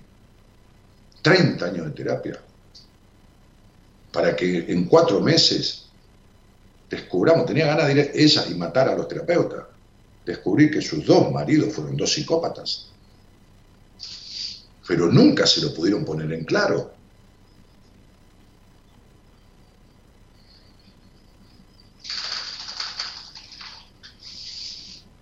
Entonces, no sé esto de que el tiempo es poco o es mucho. Eh, eh, no, me, o sea, me, me gusta, no es que yo me queje y digo, ay, ¿por qué no arata como los demás? Mira, yo te voy a hacer una pregunta este, puntual. Sí. ¿Vos pasaste por cuántos psicólogos? psicólogos, psiquiatras, todo, lo que quieras, profesionales de la salud mental. No sé, como ponerle desde mis 14 hasta ahora 10 psicólogos. muy bien, muy bien. 14, 14, bueno, muy bien, muy bien, muy bien. Muy bien. Eh, ¿Cuántos te dijeron lo que te dije yo en la primera vez que hablaron con vos? Sin que vos digas nada. No, ninguno. Perfecto. ¿Cuántos, en, eh, ¿Cuántos años hiciste terapia? Con los 10. En total, ¿10 años, 8, 5, 14 años? Y habré hecho en total 10 años, 12. Bueno, anda bien, 10 años, ponele lo mínimo, 10 años, no hay problema, si quieres 12, lo mismo. Este, si, haces una sesión por semana, menos 15 días de vacaciones, 52 semanas, y más o menos tenés 47 sesiones. Vamos a redondear con 50, pero después restamos. Pero 50 en 10 son, eh, en 10 años son 500 sesiones. Tuviste 500 sesiones de terapia, que está muy bien. Yo hice unos años, creo que dos más, 12, 600 sesiones hiciste. Ok. Bien, yo hice mucho más que vos, porque yo hice psicoanálisis ortodoxo freudiano en aquella época, que son cuatro sesiones por semana, de lunes a jueves. Lo hice siete ah. años. Así era el psicoanálisis ortodoxamente. Muy bien, 500 sesiones, 500 horas, más o menos, son de 50 minutos, pero bueno, pongamos. ¿Cuántas horas de esas te preguntaron cosas puntuales? profundas y abiertas sobre tu intimidad, sobre tu vida íntima? Creo que una, una sola. Bueno, listo, entonces no podemos hablar más de nada. Sí, es cierto. Sí, claro. Vos hiciste terapia que es como pintar sobre la humedad. En vez de picar y, fijarse que no hay cerecita, que se llama bueno, nada, un producto que en la construcción que se pone en los cimientos para que no penetre la humedad del piso, porque abajo hay agua. Este, este, este no, pintaron encima. Y nada más, listo. Hasta parte, tirar todo bajo la alfombra. Parte. O sea, es una terapia sostenible. ¿Viste cuando, cuando un enfermo es terminal? El médico no lo mata. Lo sostiene como puede para que sufra lo menos posible. A lo último lo van poniendo una sondita, hidratando, un poquito de solución fisiológica o destroza, agua, azúcar, una sonda nasogástrica, ya no come por la boca, y lo sostiene hasta que se muere. ¿De acuerdo? Sí. Bueno, esto que hiciste vos, que no es eh, una enfermedad del cuerpo, tenés aspectos psicoemocionales afectados, fue terapia de sostenimiento.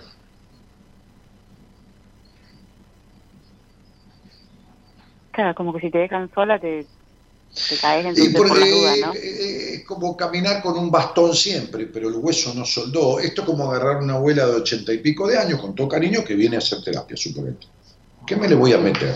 ¿A revolverle la mierda de su historia? ¿A hablarle de lo que ya no va a poder vivir, no nada? ¿O la pongo en manos de una terapeuta que se dedica a lo gerontológico y hace una terapia de sostenimiento. charla con la abuela, que la hija no le da pelota, que esto, que lo otro, que, que, no le traen a los nietos, que cuestiones del hoy para acompañarla y que tenga con quién hablar y volcar sus enojos, sus vicisitudes. Y si tiene ganas de hablar de algo pasado, que lo hable ella. Exacto. Yo no. Es así. No, yo hago terapia salvaje. Yo voy al hueso. Yo veo desde qué haces hasta cómo tenés el pelo, si se te cae o no, si te duele la espalda arriba, al medio o abajo, hasta cómo son tus inicios de la sexualidad en tu infancia, si hubo abuso, si no lo hubo, y cómo es tu sexualidad hoy, y a qué te dedicas, y por qué te dedicas a eso, si tenés amor por la vocación, amor por la profesión, todo en una hora, y te lo cuento todo, y te lo digo todo. De ahí, ya está, ya tengo la hoja de ruta, ya tengo el mapa de tu vida y de tus carencias y de tus falencias. Así que ahí me tengo que poner en marcha para diagramar tu tratamiento. Esto es lo que yo hago. No es mejor que nadie. No es mejor que lo de nadie. Pero sirve mucho. ¿Entendiste? Sí. Bueno, voy a vivir eso yo entonces. No, no sé. Primero tenemos que ver. Primero tenemos que ver si lo que vos te pase, lo que vos tenés, es como para mí. Porque el problema es que, o el problema, o lo bueno de esta historia, es que como en esa hora yo con vos junto, pues yo no soy y no tengo la bola mágica, junto con vos, que me vas diciendo, me vas preguntando, yo te voy preguntando, me vas contestando, ya armo todo el cuadro. Entonces me doy cuenta si yo puedo servir para vos o si sos una paciente como para mí. No porque no estés calificada, es decir, para mi saber y, conocer, que no es absoluto. Yo no sé todo de todo, nadie.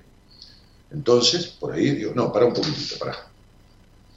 Para. Esto de la exigencia tuya extrema, ¿cuántas veces yo tengo una paciente y concluyo determinada cosa como el otro día con una chica. Le dije, no, no, no, esta, esta parte que queda no es para mí. Esto yo no lo manejo, esto yo no lo trato. Esto es para tal persona de mi equipo. Me dijo, bueno, Dani, lo que vos digas, yo te tengo confianza y he mejorado con vos, que te quiero, bueno, listo, listo. Pero me andá y terminá de terminar con este asuntito. Ya está. Sí, sí.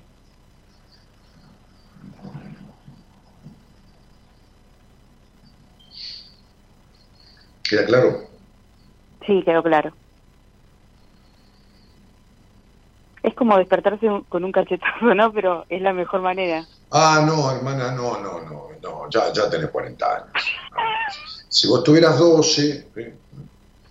otro día eh, de, un, de un país extranjero, lejos, yo, yo atendí a una paciente, este, este, en su momento fue una, modelo, una manequén internacional, y, bueno, eh, me pidió que, si yo podía tener la,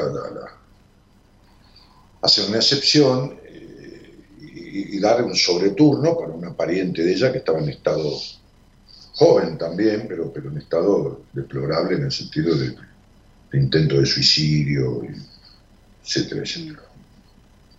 Este, o voluntad de suicidio, qué sé yo.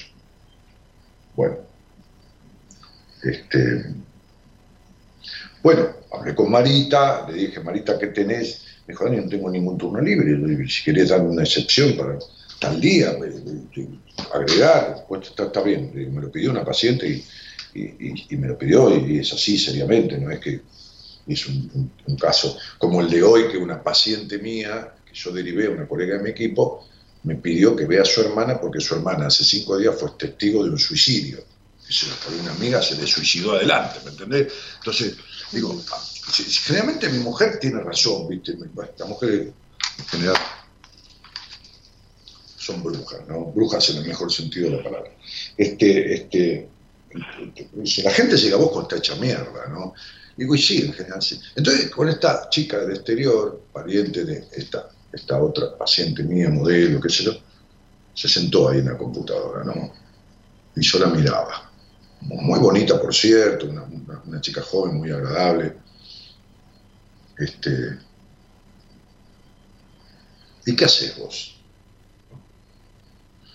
En el 90% de los casos, si bueno, contame qué te pasa, ¿no? Tipo, están diciendo al terapeuta que la tipa está con fantasía suicida. Bueno, agarra y empieza en, la la la la la la ¿viste? Le canta el arroz y el arroz con leche. Bueno, mira, la vida es linda, a ver qué, por qué te querés suicidar. Eh, ¿Qué va a hacer el tipo, viste? No, no. Si no tiene mucha herramienta para descubrir. Entonces yo le empecé a hablar y esta abrió los ojos, parecía el dos de oro y le empecé a ver palo y palo, no palo y palo de, de, de, cagar la pedo, no, no, palo y palo de, mira, vos tuviste una infancia así, así, así, bueno, fuiste la elegida porque te Entonces ella en su lenguaje, porque hay palabras clásicas en todos los países, ¿no? En México hay una manera de hablar, en Colombia otra manera de hablar, en Puerto Rico, en Panamá, tengo pacientes de todos esos lados, ella me, con palabras de esos lugares, que yo más o menos las he aprendido, me decía, pero ¿cómo tú puedes saber eso? ¿Pero cómo puedes saber? ¿Pero cómo? ¿Qué te importa? Le digo. Acá estamos hablando de lo que necesitamos descubrir de una vez por todas. Que esto, que lo otro de acá, que lo de allá. ¡Bueno! Terminó la cosa. La pipa terminó como... ¿Cómo te puedo decir? ¿Viste? Como si eh, estuviera en una kermese, ¿viste? Como, como, como los ojos le cambiaron el brillo, esto, porque la tipa se sintió descubierta, pero, pero, pero, eh, eh, eh, ¿entendés lo que te quiero decir? Hay gente que, que quiere que el otro la descubra, no se anima a expresarse, ¿me explico? Sí. Vos lo sabes bien eso, ¿no? ¿Cómo? Vos lo sabes bien eso. Sí. Vos sos de esas. Sí, soy así. Sí, sí, ya sé.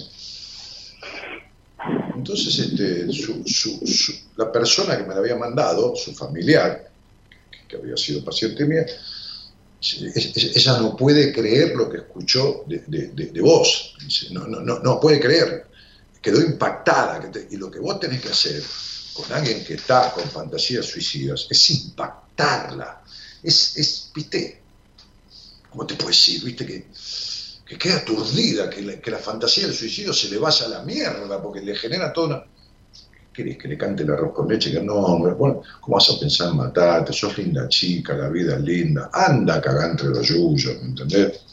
Todas esas películas. Anda a cagar entre los yuyos, como decía mi viejo. ¿Entendés? Este, sí. Claro, que me a hablar boludeces.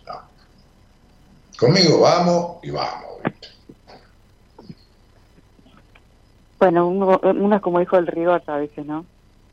Pero no es hijo del rigor, Luca. Mi, tratamiento es divertido, placentero, eh, tiene momentos recreativos y tiene momentos muy reveladores, o sea... Aparte yo no hago sesiones de terapia y todo eso, ¿viste? 50 minutos, ni un pedo, olvidate. Es como más fluida la cosa, y acá yo lo estoy viendo igual, o sea, es vos me vas diciendo, pero también es como que puedo ver un poquito, ¿no? Me gustaría, ojalá que... Sí, sí, sí, pero En, definitiva, tampoco trabajo en un face to face todo el tiempo. Yo, hay pacientes con los que no he hablado nunca más después de la entrevista. ¿Sí? Claro, hablé una sola vez, hablé en la entrevista y el día que le di el alta. Me ha pasado. O sea, bueno, lo, tuve cuatro meses en terapia y nunca más hablé. Solo el día que le di el alta. Ahora vos vas a decir qué pasó en el medio, ¿no? ¿Y si lo tuviste cuatro meses? Sí, ¿qué pasó en los cuatro meses? ¿Qué te cree que, eh, que, que, le mandé polvos mágicos y se los tomó y se curó? No. no tuvimos un ritmo vertiginoso de intercambio de mail en una historia clínica en donde tuvo tarea, películas, apuntes, esto, lo otro, descubrir, darle, llorar, contarme sueños, yo interpretárselo, escribiéndole, todo el tiempo, día por medio, o a veces tres días o cinco en la semana.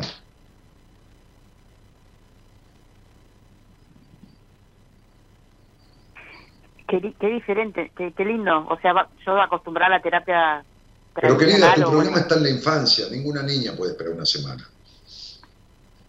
¿Qué niño puede esperar una semana? ¿Qué querés, nena? Ay, mamá, me, me, hice caca. Bueno, espera una semana que te limpio el culo. No, la nena quiere que le limpie el culo ahora. O sea, no puede esperar una semana. Una nena angustiada, triste, maltratada o no querida, no, no puede esperar una semana. Una nena criada en la intolerancia no puede creer una semana. Está ansiosa, quiere salir de eso. No hay que cuidarte a vos. Vos sos una boluda grande. Hay que cuidar a tu niña. porque no, fuiste, no fue cuidada. Vos sos una boluda grande igual que yo. Un boludo grande ya. ¿Qué te tengo que cuidar yo? Hay que cuidar a la nena, la que está hecha mierda, lastimada, afectada, eh, eh, eh, limitada o semicastrada o, a la que tenés cagando con tu puta exigencia, es a tu niña. ¿Entendés esto? Sí, lo entiendo. Bueno, entonces vos no tenés nada que ver en este entierro, no tenés vela en este entierro.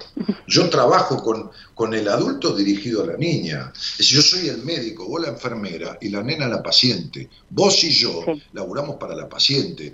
Yo ordeno, la enfermera aplica el tratamiento y la nena lo recibe. ¿Entendés la mecánica? Sí, sí. Eh, ok. Entonces, como dice en España, a tomar por culo con la ortodoxia de venir. A ver, ¿cómo te fue en la semana? Contame. Contame. Ajá. Hmm. Bueno, date cuenta que. Bueno, le cuento un sueño. No, no, no, sueños no. Eh. Acá no, yo no interpreto sueños, los sueños no. O sea, no existe el inconsciente. Hay tipos que te dicen, no, no, sueños no, no traigas sueños porque no, sueños no, no cuentan. Ah, no, no, acá no. No, sexo no, sexo no hablemos. Es un tema íntimo suyo, le dijo un, psicoanalista a una paciente mía. Es un tema íntimo, no para traerlo acá. Todavía yo jodiendo a mi paciente le dije, pero vos qué le dijiste que querías coger con él? No, Dani, ¿cómo le voy a decir eso? Me dijo. No, porque como el tipo dijo, el tema de sexo no tienen que traerlo acá, digo, por ahí entendió mal el pelotudo. Ya sé que no, pero estaba siendo irónico, ¿entendés? Sí. ¿Dónde crees que vaya a hablar de sexo, hijo de mil puta? ¿A la feria que está cada cuatro cuadras, a la feria de la ciudad? ¿Con quién? ¿Con el tipo del puesto de los quesos? ¿A quién crees que le hable de sexo? que no es en terapia. Por ahí creerán que ahora, eh, como hay No creen nada. La carrera, la carrera de psicología no tiene la materia sexualidad. Listo, ya está. Ah, bueno. Ah, por eso. Y entonces, una universidad cada 170 que la tiene, tiene sexualidad, sexualidad humana. Bueno, la vagina es un órgano, entonces tiene el clítoris, el capuchón, los labios interiores, inferiores, superiores, este, la concavidad, este, la anatomía de, la sexualidad humana. ¿Está claro? Sí. Más o menos te quedó, más o menos, la idea. Sí, me quedó, me gusta.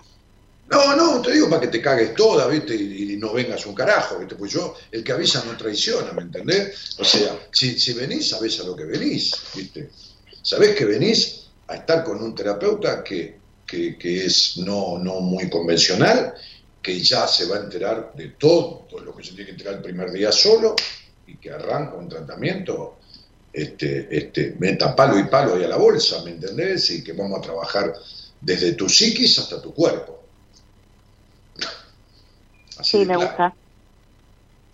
Y lógico. Creo que era el, no destino, pero digo, eh, es como cuando uno dice, bueno, listo. O sea, yo dije, bueno, me voy a animar y y ya te había hablado en ese momento, había mandado un mail también, que era una secretaria tuya, no sé si Marta o cómo se llamaba, o se llama, es la señora. Marita, eh, Marita. Ah, sí, es una productora general asociada, no, no es mi secretario. Pero bueno, no importa, sí. Ah, eh, eh, y bueno, entonces nada, dije, bueno, hasta uno tiene que cambiar también, porque siempre lo mismo, no quiero tener... mira, hoy me dijo, cambiar no, conmigo no vas a cambiar nada, Conmigo vas a ser la misma modificada, es decir, transformada. De cambios hiciste 7 millones ya. Te cambiaste el color de pelo 70 veces, el color de las uñas, maquillaje, engordaste, adelgazaste, cambiaste de casa, de marido, de trabajo. Viviste haciendo cambios. El problema es que hay cosas que no se modificaron nunca, que necesitan transformación. La palabra cambio no existe, es una mierda. En psicología la palabra cambio es una mierda. Todo el mundo habla de cambio. El cambio es externo, el cambio, el cambio es la transformación interna, es el desalojar cuestiones que están impregnadas en la psiquis. Eso no, no se arregla con ningún cambio. Hoy me decía una psicóloga que también paciente mía, me decía, este, como, como hijo, eh, no, quiero salirme del, texto, me dijo, eh, ¿por qué? ¿Qué habré hecho de bien para merecerte? Me dijo, para merecerte como, como, como como maestro, como terapeuta, y yo le dije, ¿qué, ¿qué, habré hecho de bien para merecerte yo a vos? Dijo, ¿por qué? Porque me brindas el placer de hacer lo que amo y ayudar a una profesional de la psicología a convertirse en otra cosa de lo que la facultad dejó. Le dije, porque hay una frase que me gusta mucho, que es que el conocimiento sin sabiduría es una vida con la espalda llena de libros y nada más. O sea, que el conocimiento sin sabiduría es una carga. Exacto. Claro.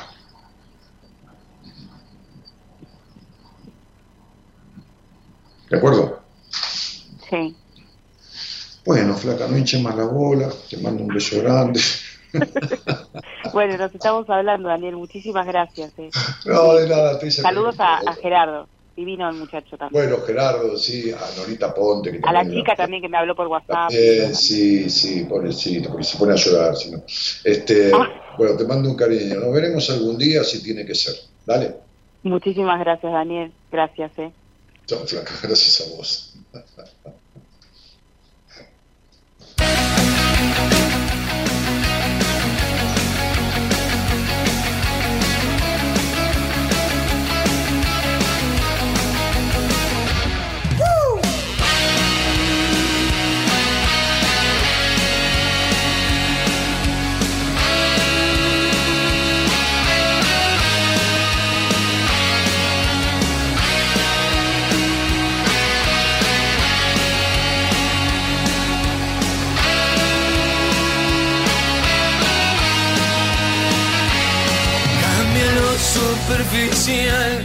Cambia también lo profundo, cambia el modo de pensar, cambia todo en este mundo, cambia el clima con los años, cambia el pastor su rebaño, y así como todo cambia, que eso cambie no es extraño.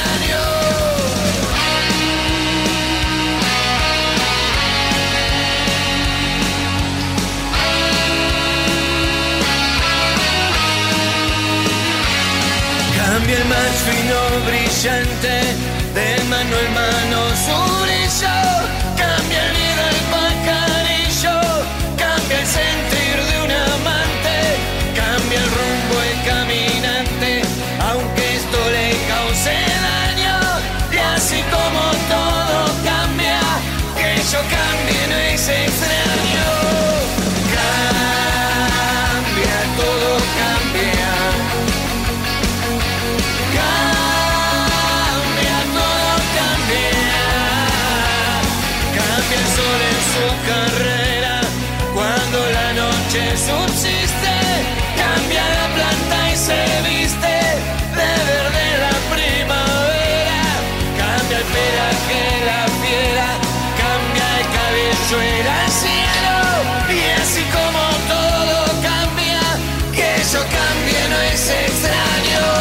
Leticia, es maravilloso escucharte y hablas tan fácil que es imposible no entenderte. Yo soy nada más que maestra. ¿Cómo nada más que maestra? No soy nada menos que maestra. La capacidad de transferir conocimiento es algo que, todo, que no todos tienen. ¿Qué importa que yo tenga un título de, de, qué sé yo, de psicología? No importa un carajo que, que, que, el título hace a la persona. No, no tiene nada que ver. Así que este, es, mi, es mi, que es mi vocación. Pero, ¿sabes cuántos médicos, ingenieros, psicólogos, qué sé yo, no importa, carpintero, mecánico, el oficio que sea, que sea, no tienen vocación. Otro día una psicóloga paciente mía también me decía, ¿cuándo sentiste que esto, esto te llenaba el alma? ¿Cuándo, algún día te, lo voy a contar, porque no es un día que sentís eso, es una construcción. La vocación es una construcción basada en la experiencia, en prueba, error, resultado y sensación, emoción y sentimiento. Es una mezcla de cosas. Este, así que bueno, eh, nunca tuve odio, siempre bueno, gracias. Silvina, te voy a pedir un favor, es impresionante lo que escribís. Es decir, escribís 70 cosas, tenés compulsión todo el tiempo. Si no mandás muñequitos, cielo, yo te estoy borrando los comentarios. No me hagas que te saque del chat, porque escribís entre 30 y 40 posteos por programa. Entonces te lo pido por favor. Donde bajo hay, hay, hay, un, hay un, hay un comentario tuyo todo el tiempo de cualquier cosa, incluso no sé si estás tomando medicación o algo, porque escribís cualquier cosa que no tiene nada que ver con las cosas, ¿entendés? Este, yo eh, respeto tu malestar, pero vos respetá mi lugar, este es mi lugar de trabajo y de... Y, entonces este, no, hagas esto porque molesta ostensiblemente. ¿está? Cambia lo superficial, cambia también lo profundo,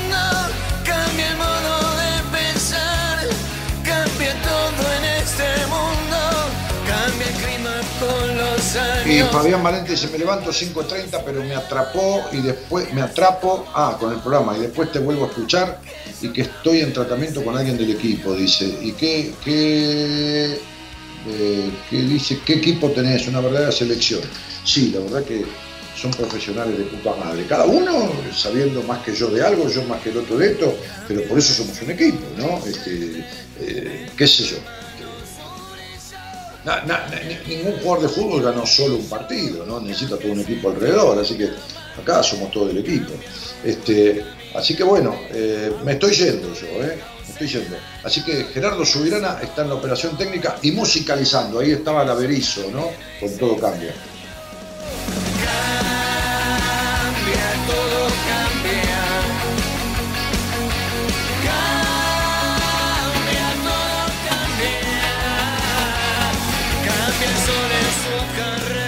Por allá, en otro lado de la historia, está este, este, en algún lugar del mundo, ¿no? ¿Dónde anda? No sé, se fue de viaje, Norita, no sé dónde anda, pero bueno, qué sé, por ahí está.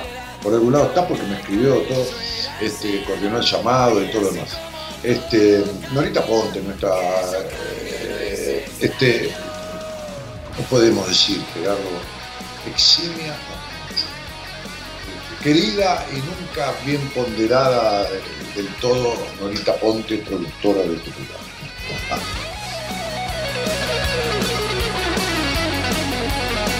No, no como eximio. No, no era un mono. Bueno, hace como millones de años sí, era un mono igual que vos y que yo, ¿viste? Este, este, no es una eximia. Eximia de otra manera escrito, no separado, no, hagas nada. Da. Lo que cambió ayer tendrá que cambiar mañana,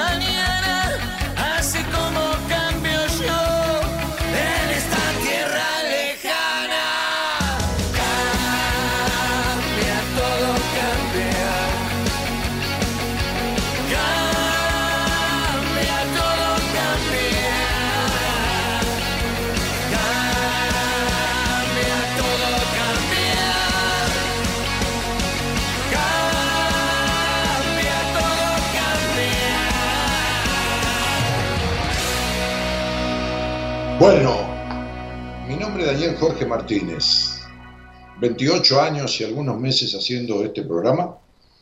Mañana, como parte del equipo de profesionales de Buena Compañía, está la licenciada en psicología, profesora universitaria de la carrera, dentro de la carrera de psicología también, doña Noemí De Vito. Así que ella conducirá mañana el programa.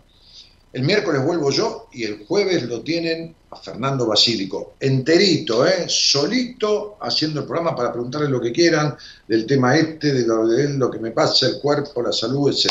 Señoras, señores, muchísimas gracias por su compañía, muchísimas gracias por estar. Chao, chao.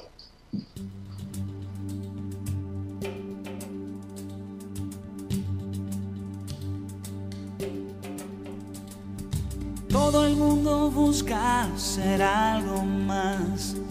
Casi nadie quiere la soledad.